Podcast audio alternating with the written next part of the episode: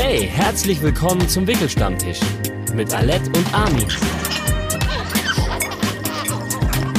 Ein Podcast der AOK Baden-Württemberg.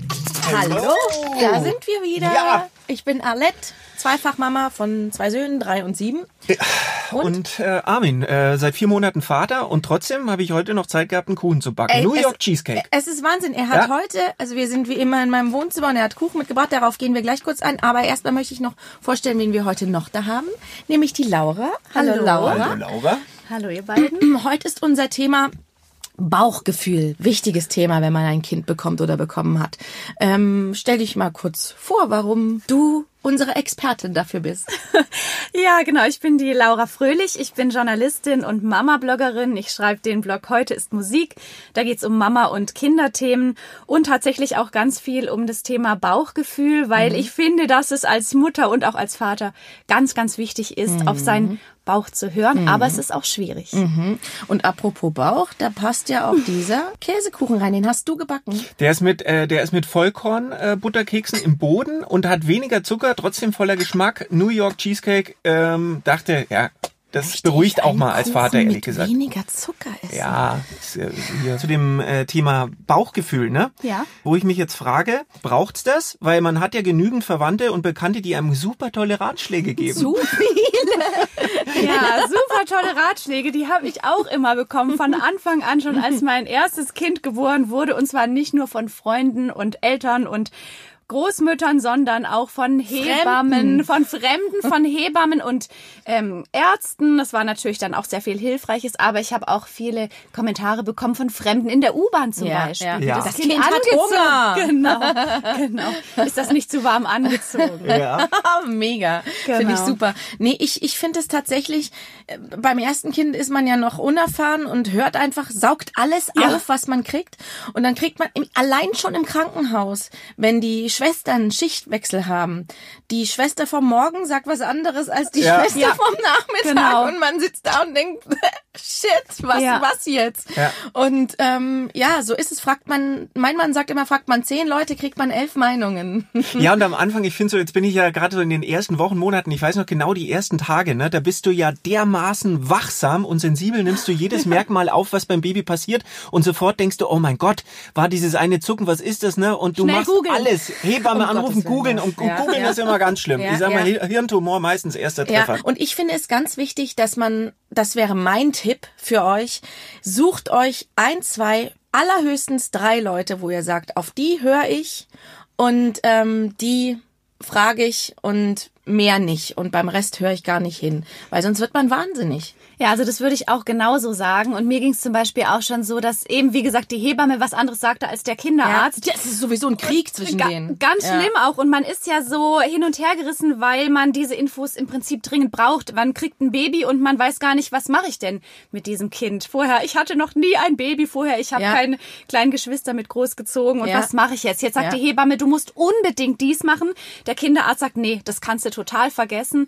Und dann stehe ich als Mutter dazwischen und weiß gar nichts mehr und bin dann verzweifelt, Ja. frage noch ein paar Freundinnen und weiß am Ende dann wirklich nicht mehr, Aber das, das kenne ich. Man sitzt bei Hebamme und Arzt sitzt man zwischen den Stühlen. Ist schon schwierig. Und ich finde auch, je mehr Leute man fragt, kriegt man nicht nur mehr Meinungen, sondern das eigene Gefühl rückt total in den Hintergrund. Äh, der eine mehr, der andere weniger. Aber je mehr man davon weggeht und sich ins Außen orientiert und anderen zuhört, desto weniger hört man auf sich und was das eigene Gefühl sagt. Ich glaube, das ist ja ganz wichtig. Es gibt ja super viele Wege. Ich glaube auch, ne, Hebamme, Arzt, alle haben wahrscheinlich ihre Wahrheit. Mhm. Und irgendwie geht's ja darum, den eigenen Weg, den für, äh, für sich zu finden. Ich glaube, da kann ein Bauchgefühl äh, super wertvoll sein. Muss aber sagen, Bauchgefühl hat auch seine Grenzen, weil mein Bauchgefühl hat mir zum Beispiel noch nie gesagt, scheiße, du hast die Feuchttücher vergessen. Das kommt nicht vor. Aber wo hat, also wo ist das Bauchgefühl deiner Meinung nach, also wo kann man sich drauf verlassen? Also diese Feuchttücher, das ist dann mehr so die Organisationsfrage. Ja. Da muss man, das ist eine Übungssache, finde ich. Ja. Irgendwann weiß man dann, was man denken muss. Das ist eine Übungssache. Und ich glaube, das Bauchgefühl ähm, kommt dann zutage, wenn man eben zum Beispiel unterschiedliche Meinungen hat. Von Freundinnen oder hier nochmal unser Hebamme- und Ja. Arzt-Thema. dann muss man vielleicht doch wieder überlegen, wie ist denn mein Bauchgefühl? Zu wem habe ich Vertrauen? Und sich dann davon leiten lassen und dann auch wirklich nur denjenigen, egal ob jetzt Hebamme oder Kinderarzt, demjenigen dann vertrauen und sagen, sagen, das ist jetzt der oder die, Ja. bei deren Meinung ich, ähm, Ja. die ich aufnehme und hinter der ich, mit der ich leben kann und den oder die ich dann im Ja. Zweifelsfall um Rat frage und aber auch dann zu sagen, das ist mein Weg zum Beispiel. Mal angenommen, ich entscheide mich für den Weg der Hebamme, dann sage ich zum Kinderarzt, ich vertraue auf meine Hebamme, das ist mein Weg, damit bin ich zufrieden und den dann auch gehen und dann vielleicht auch mal zu dem anderen sagen, danke für den Tipp, Ja. aber das passt mir jetzt gerade nicht. Ja, ich ähm, hatte auf jeden Fall so ein Erlebnis, dass meine Hebamme, äh, das war jetzt gar nicht in Bezug aufs Kind, sondern in Bezug auf meinen Körper, hatte ich was, was nicht jeder hat, ist auch ganz egal. Die Hebamme hat den, ich will, also ich bin ja wirklich offen, aber da gehe ich jetzt nicht ins Detail. ähm, die Hebamme hat gesagt, es könnte das und das sein. Und dann bin ich zum Arzt gegangen, zum Gynäkologen in dem Fall, und habe äh, gesagt, meine Hebamme hat ge- gemeint, es könnte das und das sein. Und der Arzt hat wirklich so reagiert. Oh ja, oh ja. Also, da hat ihre Hebamme aber ganz schön viel Fantasie. Das würde ja ganz anders aussehen. Und am Ende hatte sie recht und ich habe es verschleppt, weil ich halt gedacht habe, ja gut, der sagt jetzt, nee, das stimmt nicht. Und ich habe aber von Anfang an ihr eigentlich viel mehr vertraut als ihm. Aber er hatte halt diese Arzthoheit und dann, ja, also das finde ich ganz wichtig, dass man da, weil man hat dieses Bauchgefühl und man sollte drauf hören. Übrigens diese Organisationssache, weil du sagst, das lernt man mit der Zeit. Also ich, ich bin immer noch immer diese eine Mutter, die immer sagt, ey, hast du mein Feuchttuch? Ey, hast du vielleicht meine Windel? Oh, ich habe die Mütze vergessen. Ist auch gar nicht schlimm, finde ich. Ja, also das ist auf jeden Fall, muss man sich da durchsetzen für sich selbst, ja. Mich würde mal interessieren, deiner Erfahrung nach, wer hat das bessere Bauchgefühl? Ist es die Mutter oder ist es der Papa? Also wenn ich jetzt im Internet nachlese, dann ist ganz klar, dass es, äh, dass vor allem die Mutter das bessere Es heißt ja auch Bauchgefühl Net hat. Moms und nicht Genau, Net es heißt Net Moms und im Internet wird immer so ein bisschen gesagt, Ja. äh, die Mütter haben das bessere Bauchgefühl, Mhm. die wissen, was für die Kinder gut ist. Und ich zum Beispiel habe ganz andere Erfahrungen gemacht. Mein Mann wusste es und weiß bis heute oft noch besser, was für die Kinder gut ist. Und ich Mhm. habe heute noch oft, sage ich zu ihm, weißt du noch, da und da habe ich so Mhm. und so reagiert und aber genau wie du es gemacht hast, war es richtiger. Also das war bei uns so oft so, als unsere Kinder noch Babys waren und wenn die dann gerade beim ersten, wenn die schreien und man weiß nicht, was ist denn jetzt? Hunger, müde, was auch immer. Und der, der wusste das immer. Ich saß da und habe gedacht, Mist, ich irgend alles Mögliche probiert. Und dann hat mein Mann irgendwann gesagt, vielleicht hat er ja Hunger. Ich, ich glaube aber, das ist eine mathematische Wahrscheinlichkeit einfach, weil meine Erfahrung ist, es gibt so vier, fünf Arten des Schreiens.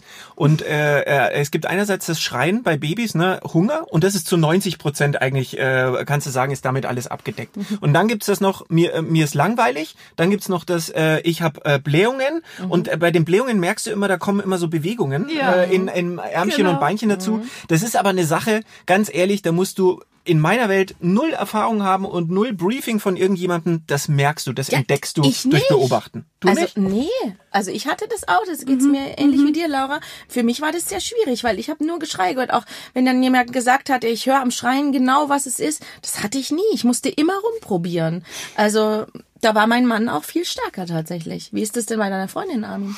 Naja, also ähm, ich glaube, Mütter, ehrlich gesagt, deswegen habe ich ein bisschen gehofft, du sagst irgendwie, Männer haben das bessere Bauchgefühl. Deswegen war ich gefragt. Genau, ich dachte, scheiße. ähm, aber meine These ist nämlich, dass Frauen hormonell quasi schon sehr unter äh, diversen Einflüssen stehen und teilweise die Wahrnehmung, glaube ich, ein bisschen getrübt ist. Und dann, also das, ich stelle es fest, ne, die, die, äh, die Liebe und der Kümmerungseffekt ist dermaßen hoch, dass manchmal vielleicht auch eine Überinterpretation stattfindet. Und ich glaube, der Mann hat da ein bisschen so die coolere Rolle. Der schaut sich das an, sieht das Kind, das Kind schreit ein bisschen, du überlegst und sagst, hm, so wie das aussieht, ganz ehrlich, wahrscheinlich ist es nicht so schlimm und jetzt äh, laufen wir mal ein bisschen durch die Wohnung und dann beruhigt sich die Lage auch schon wieder.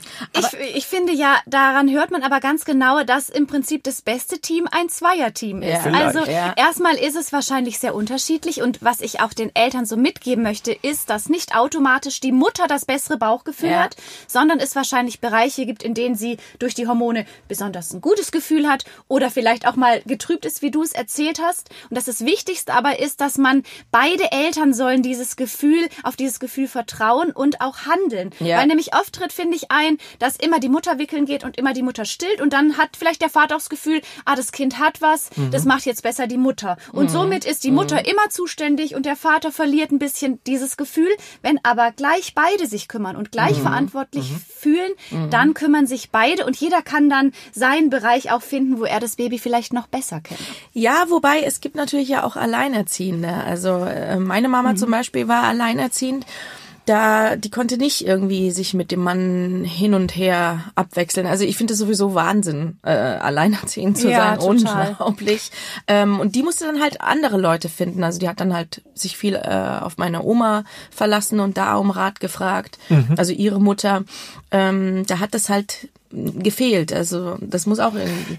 Das glaube ich. Auf der anderen Seite ist es, glaube ich, auch in der Beziehung nicht immer einfach, sich abzustimmen in solchen Fragen. Ne? Wie mhm. erziehst du dein Kind oder wie gehst du mit dem Kind um? Und äh, Mann und Frau durchaus unterschiedliche Ansichten. Da mhm. musst du mhm. dich auch erstmal matchen, sage ich mal, und einen Kompromiss finden. Ne? Mhm. Insofern, also ja. als und obwohl die Frau-Mann-Komponente bei mir gefehlt hat, ist ja aus mir auch was geworden. Oder? Das behauptest du jetzt, ne? Also stellen wir noch mal in Frage. Ich finde schon.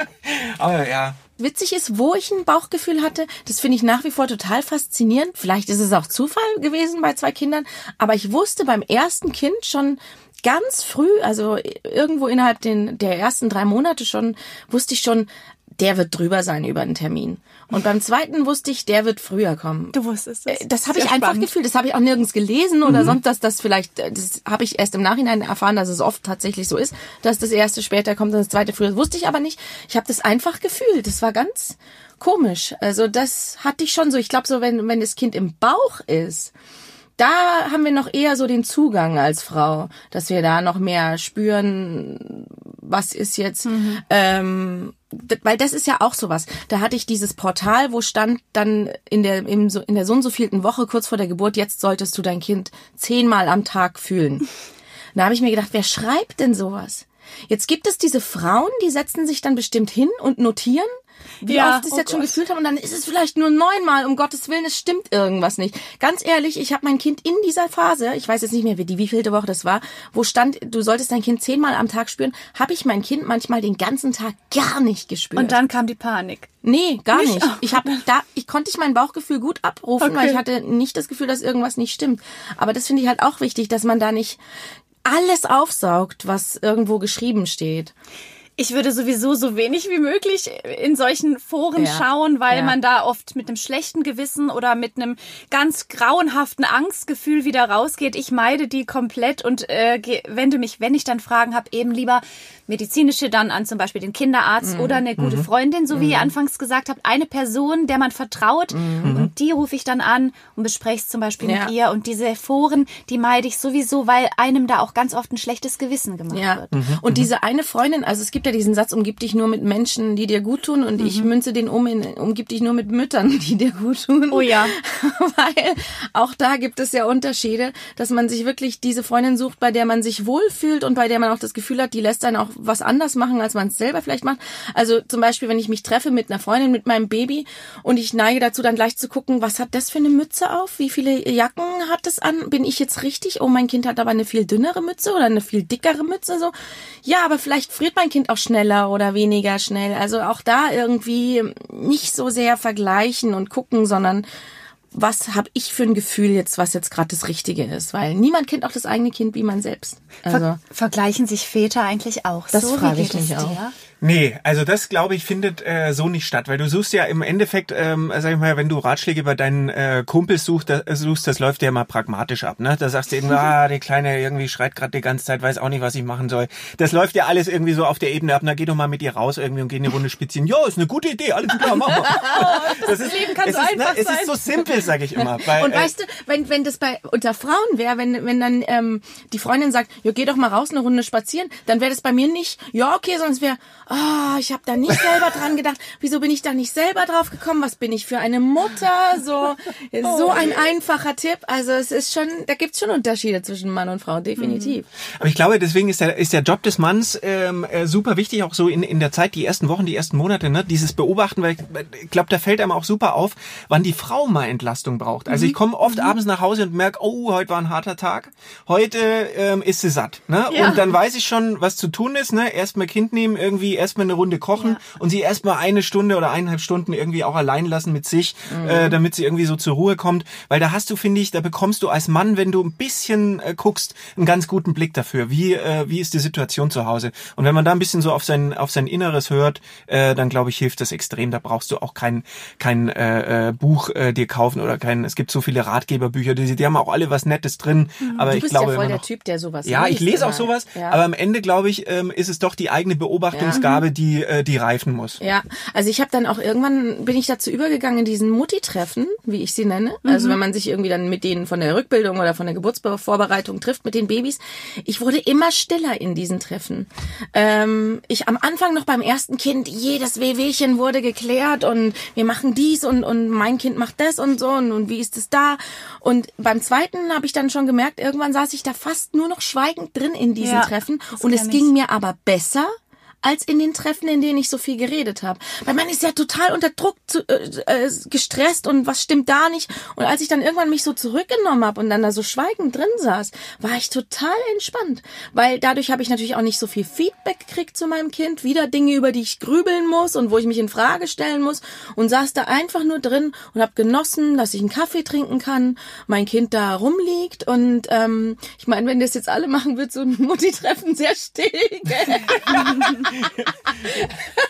Dann sitzt wird nicht passieren, oder? nur noch da und keiner redet. Nee. Aber was du da gerade ansprichst, ist ganz ein ganz wichtiges Thema, weil viele Mütter haben dieses Vergleichen, wo die Väter Ja. vielleicht etwas oder zum Glück lockerer sind. Und ich kann nur aus meiner Erfahrung sagen, diese erste Angst und diese Frage, wie dein Kind dreht sich noch nicht. Und jetzt, nachdem ich das dritte Kind hatte, da ist es wirklich so, dass mich sowas niemals wieder beängstigen würde. Neulich sagte der Kinderarzt, das Kind redet aber relativ spät und es ist mir total egal. Ja. Und ich weiß aber noch beim ersten Kind Ja. war so eine Frage für mich der Horror. Und da kann ich nur sagen, solange es gesundheitlich keine Probleme Ja, gibt und genau. so weiter, soll man wirklich auch sagen, mein Kind geht seinen Weg, ich habe ein gutes Bauchgefühl, das Ja. Kind ist gesund, es Ja. entwickelt sich normal, vielleicht läuft es ganz spät, vielleicht spricht es ganz spät. Und diesen Druck, den man selber verspürt, den, also der ist eben ganz schwierig für einen selber als auch für das Kind und den gilt es dann mit dem Bauchgefühl zusammen einfach wieder runterzubringen. also bei mir war es auch so, ich habe zwei motorisch entwicklungsverzögerte Kinder, also beide. Und der zweite, da war es dann auch so, der hat noch nicht sich gedreht, der hat noch nicht gesessen oder was weiß ich. Äh, und das ist dann schon besser als beim ersten, aber auch beim zweiten noch saß ich bei diesen Treffen und habe so gesehen, oh, oh, ah, der macht, okay, die ist drei Monate jünger und macht aber schon viel mehr und so. Dafür lag der halt auf der Wiese und hat auf dem Rücken und hat drei Minuten lang seine Hände angeguckt. Einfach nur und seine Hände betrachtet. Das hat keins von diesen Kindern gemacht. Und dann habe ich mich auf sowas äh, konzentriert und habe mir gedacht, hey, mein Kind guckt drei Minuten seine Hände an und ist ganz fasziniert. Ich könnte jetzt in diese Mutti-Treffen gehen und sagen, sag mal, guckt dein Kind eigentlich schon seine Hände an? Und das ist, Nee, das ähm, ist aber, in, den, in, in den ersten Wochen, Monaten, ne? Ich habe da mit einem mit einem Palliativmediziner äh, witzigerweise drüber gesprochen. Da zeigen sich in den ersten drei Wochen schon Persönlichkeitsmerkmale Ja, klar, des krass. Kindes, die du mit, mit klar. 20 Jahren Ja. noch irgendwie nachverfolgen kannst Ja. und die bis ins hohe Alter nicht Logo, weggehen. Deswegen irgendwie, wenn du da solche Eigenschaften entdeckst, ich glaube, das gehört auch wieder, ne? Aufsaugen ins Bauchgefühl Mhm. Und erkenne quasi das äh, Charakterprofil deines Kindes und ähm, äh, geh entsprechend mit ihm um. Ja, Weil es gibt genau. Und ich gucke es an und ich gucke nicht, dreht es sich, äh, guckt es seine Hände an, sondern wie geht's meinem Kind? Habe ich das Gefühl, es Ja. ist gesund und es Genau. geht ihm gut? Und wenn die, ich diese Frage mit Ja beantworte, dann passt es. Und Ende. Bing, das ist der Zeitalarm. Ja, mein Handy bingt zum Vorurteils-Bingo. Es gibt jede Menge Vorurteile und wir möchten darüber sprechen.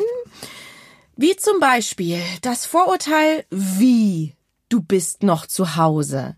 Das ist tatsächlich dieses Thema, also wenn man als Mutter kriegt man das zu hören, Ja. äh, wenn man ein Kind bekommt und vielleicht länger daheim bleibt. Es ist Wahnsinn. Man kann es einem, man kann es niemandem recht machen. Also bei mir ist es ja so, dass ich selbstständig bin. Ich habe beim ersten Kind nach zwei Wochen schon wieder angefangen, so ein bisschen zu arbeiten und beim zweiten nach drei Tagen sogar schon. Wo Wow. Dann wirklich einige Mütter gibt, die sagen, oh Rabenmuttern, was weiß ich. Aber das war ja nur ganz gering. Und ähm, wenn man wiederum äh, drei Jahre zu Hause bleibt, dann legt man sich auf die faule Haut. Ich finde, es gibt diesen großartigen Satz äh, wenn du Kinder hast als Frau, sollst du arbeiten, als wärst du keine Mutter und Mutter sein, als würdest Sehr du nicht gut, ja. arbeiten. Ja. Äh, wie ist da deine Erfahrung, Laura? Ja, total. Man kann es keinem recht machen und deshalb bin ich jetzt nach den Jahren dazu gekommen, ich mache es mir und meiner Familie recht, weil tatsächlich gerade als Frau entweder bist du die Rabenmutter oder das Heimchen am Herd Ja. und für mich ist ganz klar, jede Mutter muss es für sich selbst Ja. entscheiden und dann ist es so gut, wie sie es nach ihrem Bauchgefühl macht und alles andere ist egal. Ich find's auch so cool, wenn du als Mutter zum Beispiel auch ähm, äh, nach der, so, so ein paar Monate nach der Geburt, wenn das Kind vielleicht so drei, vier Monate alt ist oder so, weggehst abends, kriegst du die Frage gestellt, ja und wo ist jetzt, äh, wo ist jetzt dein Kind? Und die Väter kriegen diese Frage Der, den Vater Der- fragt keiner, wo ist jetzt dein Kind? Da ist er klar, ist bei Mutti daheim. Und wenn du als Frau sagst, ja, beim Papa, dann ist es so, ah, oh mein Gott, ich lasse das Kind beim Papa. Das ist auch erschreckend. Das ist nach wie vor die Au Ausnahme, ne, dass ähm, Väter die lange Elternzeit machen. Und Mhm. also ich habe meinen jetzt gerade vor mir und freue mich total und würde es unterstützen und sag nur jedem, ich kann nur jedem nahelegen, das Ja, unbedingt zu tun. unbedingt. Macht das, weil ähm, ihr bekommt so eine tolle Verbindung am Anfang in den ersten Monaten äh, zu dem Baby und das kann euch keiner mehr nehmen. Und es geht so schnell vorbei. Ich denke Ja. mal, was Ja. die ganzen Väter verpassen, wenn sie im Büro sitzen. Und es, man kann noch so lang arbeiten. Ja, ja, genau. Also auch da wirklich machen, was sich für einen gut anfühlt und man ist ja trotzdem für sein Kind da. Es ist ja jetzt nicht so, dass man völlig aus der Welt ist, nur weil man ein bisschen arbeitet. Und wenn man natürlich darin aufgeht, nur in Anführungsstrichen daheim zu bleiben, dann ist das auch völlig in Ordnung. ja. Das ist auch ein Job. Feel ja. free.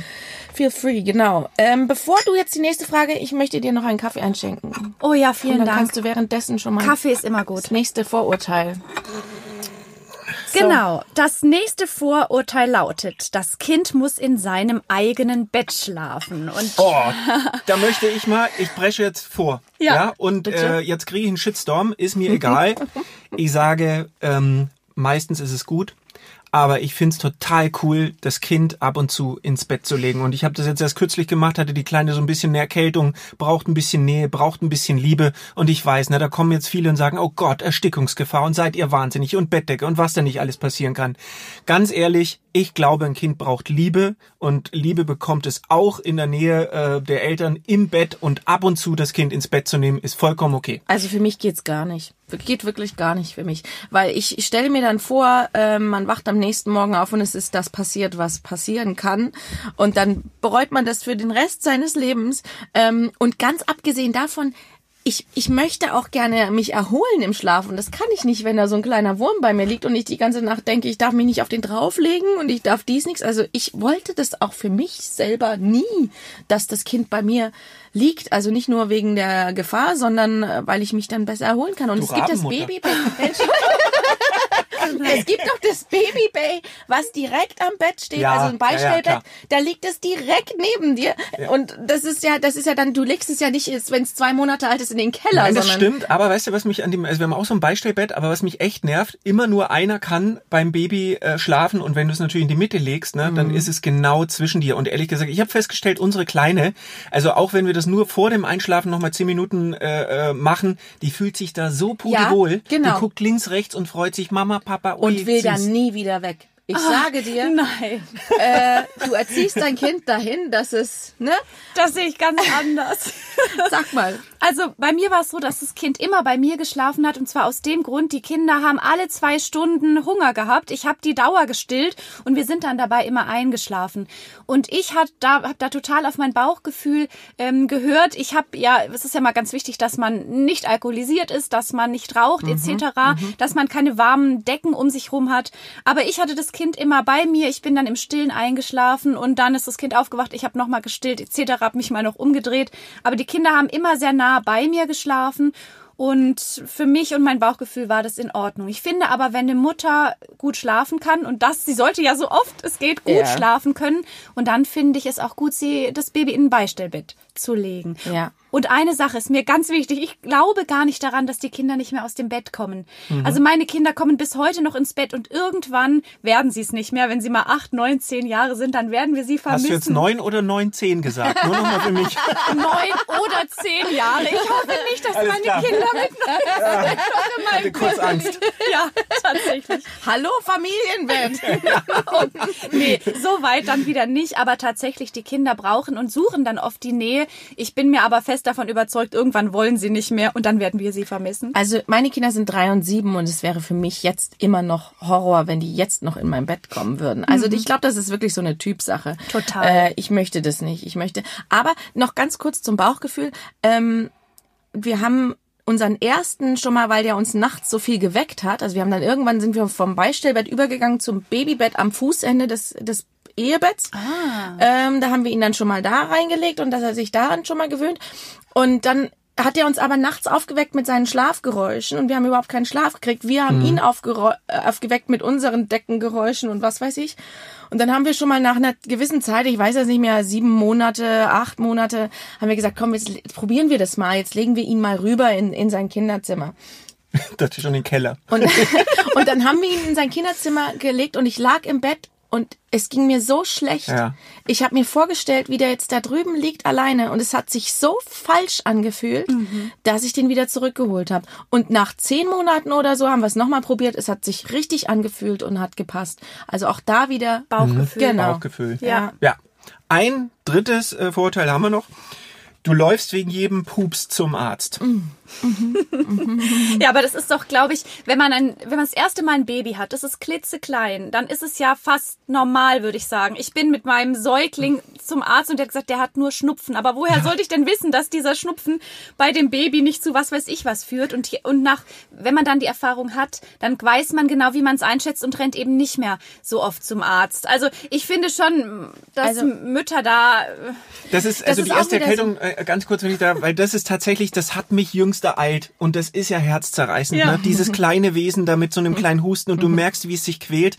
Ich muss aber sagen, im Nachhinein, ne, die ganze Panik war völlig für ja, umsonst. klar, ist es ja, Ja. meist zum Glück. Sie überstehen es innerhalb von, also ich habe das noch nie, äh, ein, zwei Tage, dann ist das vorbei, dann ist das gegessen, ne? Und äh, ich renne in die Apotheke, da 3000 Nasensauger und was nicht alles, ne? Du Import, Export irgendwie wieder aufgerüstet. Hättest du alles gar nicht gebraucht am Ende. Ähm, die Panik auch, also viel unnötig, aber ich glaube, ja, beim ersten Mal machst du's, genau. weil Ja. du, äh, weil du viel zu unsicher bist. Also ich ähm, möchte da den Satz einbringen, alles hat seine Geschichte. Und ich habe wirklich eine Freundin, die hat zwei Kinder, die sind so ungefähr in dem Alter von meinen, also die sind glaube ich vier und acht oder so.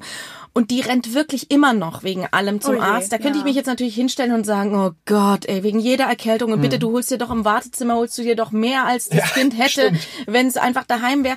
Aber sie ist halt ängstlich und Ja. es hat äh, ihre Gründe. Und wenn sie sich dabei besser fühlt und wenn sie dann entspannter mit ihren Kindern sein kann, dann bitte. Ich war mal auf einer Party und ähm, sah, wir saßen in einer Runde und da war eine Frau, die hat äh, zwei erwachsene Kinder schon und hat gesagt, ah, und wenn ich immer diese Geschichten höre, diese Leute, die mit ihrem Baby, weil es 40 Fieber hat, ins Krankenhaus, in die Notaufnahme fahren. Und dann habe hab ich mir gedacht, jetzt bin ich knallhart und habe gesagt, in dieser Runde, weil alle so, und ich habe gesagt, äh, habe ich auch schon gemacht.